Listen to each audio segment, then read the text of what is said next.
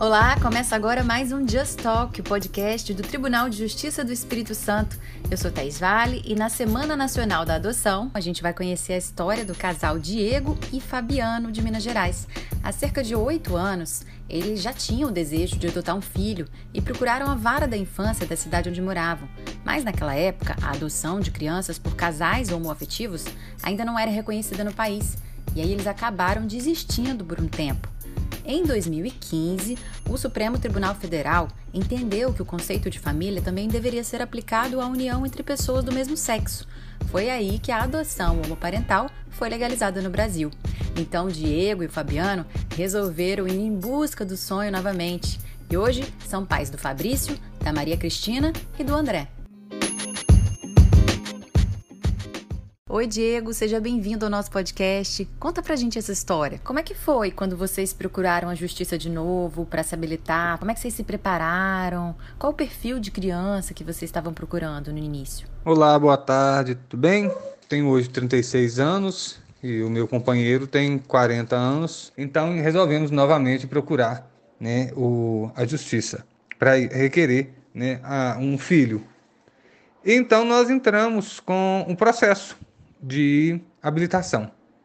Esse processo durou dois anos, é, tramitando é, pesquisas, é, visitas né, psicossociais e tudo mais. Então, a princípio, nosso objetivo era três, sempre foi três filhos, né?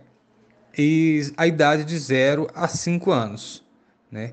Então, é, nós fizemos no, todo o nosso cadastro, todo o nosso processo de 0 a 5 anos em toda a parte do Brasil. Nós não especificamos que queríamos só de Minas, ou Espírito Santo, ou de onde fosse.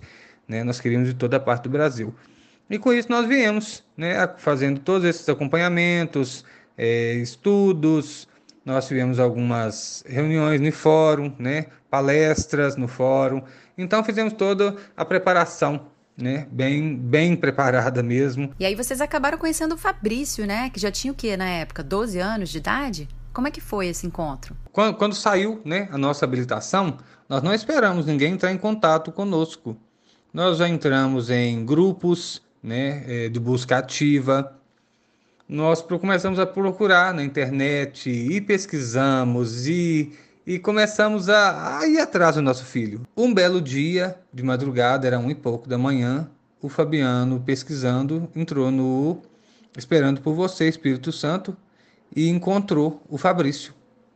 Encontrou, viu aquele rostinho lindo, aquele menino. Ele lembra que ele estava, acho que, com o uniforme da escola, de bermudinha azul, uma blusinha azul, e sentado num, num brinquedinho da escola. E, e nisso foi amor à primeira vista. Né? O Fabiano falou: Eu encontrei o meu filho. Só que aí veio aquele problema. O Fabrício já tinha 12 anos. E no Fabrício ter 12 anos, nosso cadastro, como eu te disse, era de 0 a 5 anos. Então agora era correr atrás novamente da assistente social lá da, da comarca para que pudéssemos é, mudar o nosso cadastro, né, para que pudéssemos adotar o Fabrício. Começamos a pesquisar sobre a adoção tardia, né, quantas crianças estavam é, apaixonadas, querendo um lar, né, e não tinha, e nós, né, com todo amor para oferecer, é, será que seria o problema? Seria a idade? Então começamos a pesquisar, começamos a ver filmes, livros, é, entrevistas, vídeos no YouTube, e, sim, e começamos. E deu, deu certo, sabe? A juíza autorizou a, a gente a mudar o cadastro e começamos o processo de aproximação né, com o Fabrício. Foi difícil essa aproximação em plena pandemia? É, nós ficamos, eu a princípio fiquei muito, muito apreensivo, com medo realmente de não dar conta, né, de um já um adolescente, é, a gente sabe o que que é um adolescente, né, mas o amor que a gente já sentia pelo menino era muito maior do que talvez qualquer obstáculo, qualquer barreira, né. Então passamos aí é, umas três semanas, um mês mais ou menos, em aproximação com o Fabrício. Nós tínhamos um encontro virtual com ele todos os dias, às 10 da manhã, de segunda a sexta. E criamos um vínculo muito gostoso com o Fabrício, até que a, ju a juíza, eu lembro que foi a doutora Gladys, ela autorizou que fôssemos visitar o Fabrício no projeto. esse período de pandemia, né, tudo foi mais complicado. A gente não podia tanto ter contato com o Fabrício, muito próximo, a gente não podia entrar. Nós não entramos no abrigo dia nenhum. É, eles vinham até a porta, é, geralmente ia assistente social, a coordenadora do abrigo ia conosco nas visitas. É, então, assim, foi, foi muito. Nossa, não tem, tem palavras. Quando eu vi o rostinho dele a primeira vez, eu não me contive, na verdade. Eu abracei muito, apertei muito e foi muito gostoso, sabe? Passamos essa semana e na semana seguinte passamos de segunda a sexta no Espírito Santo, em Serra. E quando foi na. Viemos embora para Minas na sexta, quando foi na segunda-feira, a doutora Gladys nos deu a guarda provisória do Fabrício. Então voltamos no mesmo momento na segunda-feira. Na verdade, ela não tinha nem ainda assinado a guarda dele, mas nós voltamos para o Espírito Santo e ficamos dentro do nosso carro, na porta do abrigo, até ela ter dado, até ela né, nos dar a guarda dele, assinar a guarda provisória dele. E trouxemos para Minas, já vai fazer um ano que o Fabrício está conosco e graças a Deus tem, tem adaptado muito bem. Ele é um garoto muito esperto, gosta de música, né? Gosta de tecnologias e por aí vai. E aí depois do Fabrício ainda chegaram Maria Cristina e o André? Né, o Fabrício chegou dia 23 de junho, nós buscamos o Fabrício. Então foi mais meado de 15 de agosto, entraram em contato conosco da Maria Cristina e do André. Quando nos mandaram uma fotinha deles, foi amor à primeira vista novamente. Então, assim, o coração bateu mais forte e nós sabíamos que era aos nossos dois filhos que completaria a nossa família. Né? Então, hoje nós temos três filhos: o Fabrício com 13 anos, a Maria Cristina com 11 e o André com 9. Nós conversamos com o Fabrício, né, perguntando para ele se ele né, tinha o desejo de ter mais irmãos é, e tal. E eles, nossa, ele ficou sim muito alegre, ele teve uma aceitação muito boa. E então, o que, que nós fizemos? Começamos o contato com as crianças e logo em seguida, estava tudo determinado por Deus, é, a juíza também autorizou que fôssemos visitar os meninos em Recife, em Abreu e Lima, no Recife. Hoje todos já têm é, madrinhas e padrinhos de batismo. É, nós escolhemos toda a minha família né, para ser para apadrinhar os nossos filhos. Então, assim, eles ficam, amam ficar na casa da, da Dindinha, amam ficar na casa da, né, de vó, que vó faz tudo, né? Então, assim, mas a rotina é outra, né? Não é mais aquela rotina que, ah, hoje eu não quero comer, eu vou comer hambúrguer.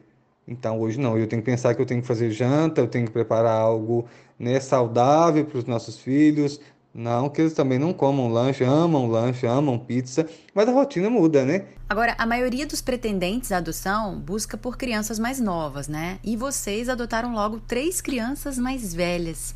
Quais são os maiores desafios que vocês enfrentam no dia a dia? O maior desafio que nós tivemos foi passar pelo processo de adoção, foi passar até a habilitação. Eu acho que Deus já havia escrito na, no nosso livro da vida que esse momento ia chegar e ia chegar assim muito rápido, ia chegar muito.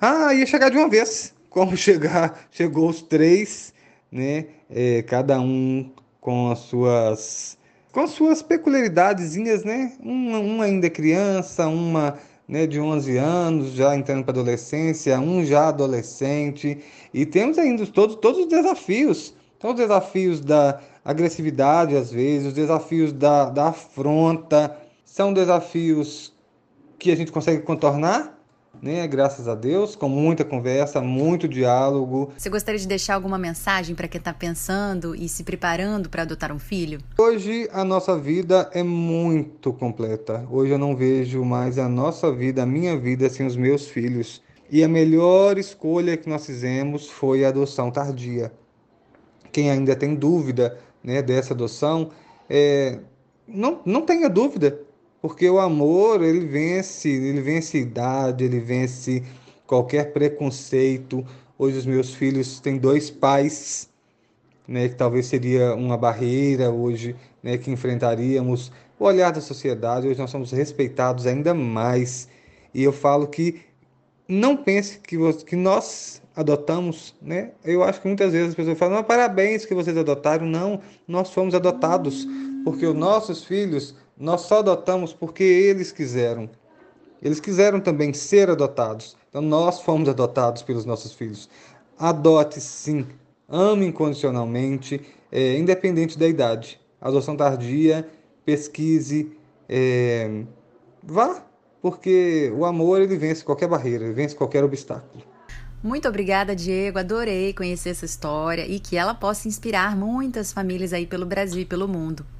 E lembrando que a campanha de adoção tardia do Tribunal de Justiça do Espírito Santo continua no ar. Para conhecer os participantes, é só acessar www.tjs.jus.br barra Esperando por Você. Até o próximo episódio. Tchau, tchau.